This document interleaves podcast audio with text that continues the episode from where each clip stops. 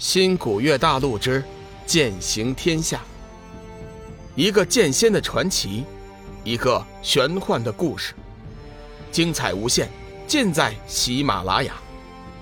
主播刘冲讲故事，欢迎您的订阅。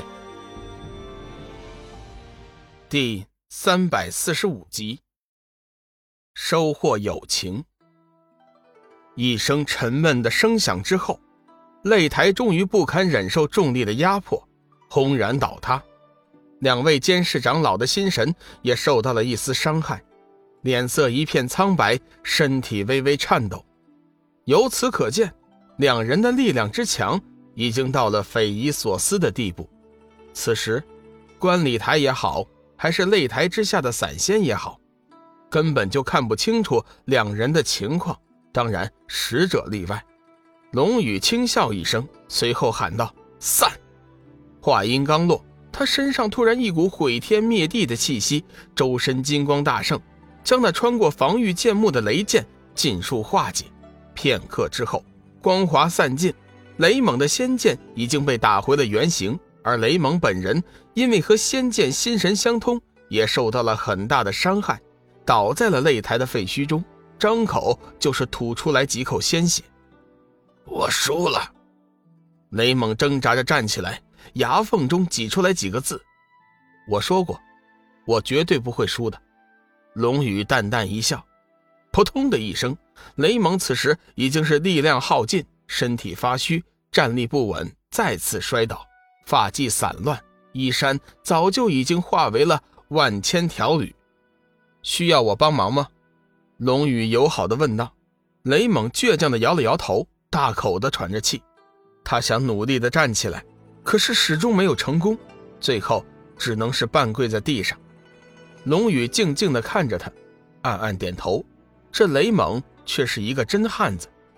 停了一下，龙宇走上前，不由分说就把雷猛搀扶起来，从怀里拿出了一颗珍品培元丹，递给雷猛：“你的伤势太重了，吃下这颗丹药。”珍品培元丹。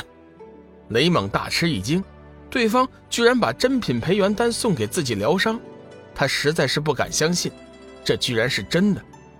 吃下去吧，否则你的一身修为将会大幅度的退步。你是一个真正的汉子，虽然你输了，但是我仍旧是很佩服你。这颗丹药是我无偿赠送给你的。龙宇直接把丹药塞进了雷猛的口中，雷猛急忙将丹药下咽。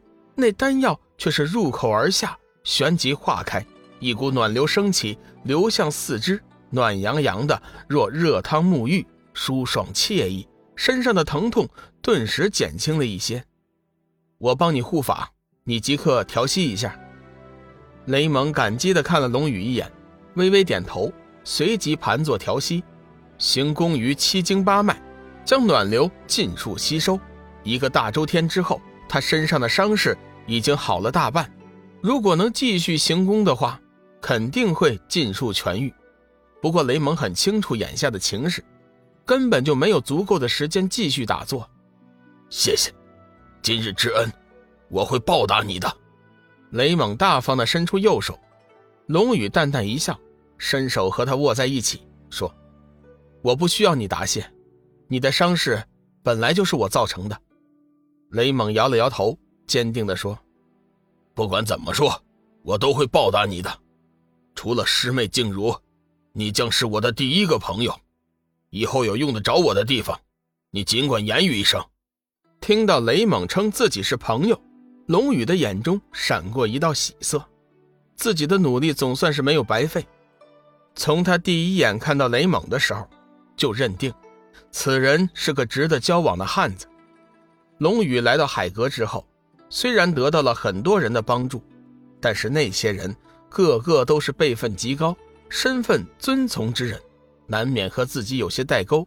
但是雷猛就不同了，虽然年龄上可能会大龙宇很多，但是在修为、心境以及性格上却差不了多少，倒是一个值得可交的人。现在的情况来看，龙宇的做法已经让雷猛心生感激。好感大增，周围的散仙看到这一幕之后，心中对龙宇的看法也不由得大赞，甚至有人还嫉妒雷猛的好运气。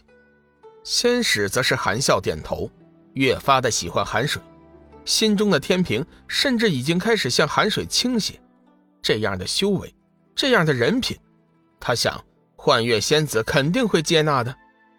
幻月仙子已经再三表明自己的态度，为斩日挑选主人也行，但是最后一遍必须由他亲自把关。如果他不喜欢，绝对不能同意。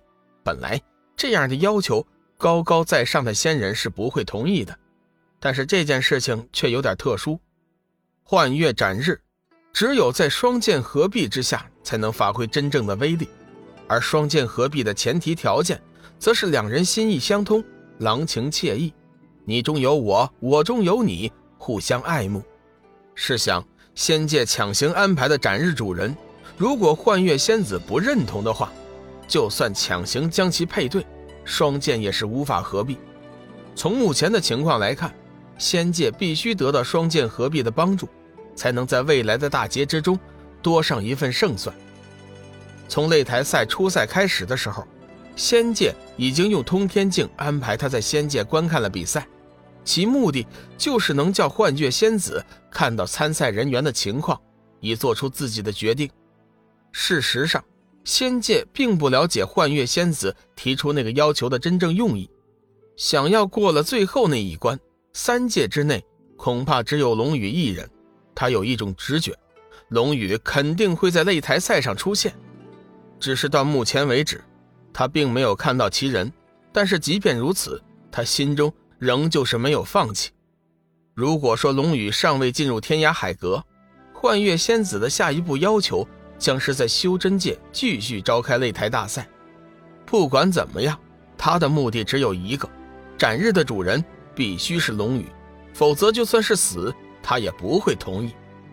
监赛长老当即宣布了寒水的胜利。冷风淡淡的看了龙宇一眼。眼中闪过一道异色，随后转身离开了。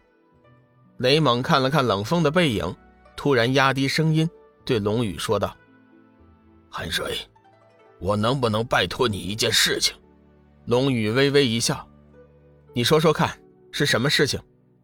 雷猛看了看四周，随后继续压低声音说：“寒水，你一定要赢得最后的比赛，成为冠军。”总之，你千万不能让我的大师兄冷风获得冠军就行了。龙宇似乎明白了什么，说：“看来你参赛也是为了阻止你大师兄获得冠军了。”雷蒙点了点头：“不错，可惜我现在已经失败了，所以我希望你能帮我完成这个心愿。你放心，就算你不说，我也会赢得最后的比赛的。”龙宇看了看远方的天际，心中暗道：“我一定会胜利的。”雷猛提醒道：“寒水，你可不敢小看了我大师兄，他身上似乎隐藏着很多的秘密，他的修为总叫人无法看清。不过，我估计不管怎么样，他的修为远远在我之上，你可要加把劲儿啊！”龙宇点了点头。这一点我早就有所察觉了。说实话，我已经有点期待和他的对决了。随后，其余两场也相继结束。天佛城的范刚战胜了红月城的王少，猛虎城的斐良玉战胜了金玉城的钟天强。至此，四强已经产生：寒水、冷风、范刚、斐良玉。本集已播讲完毕，感谢您的收听。长篇都市小说《农夫先田》已经上架，欢迎订阅。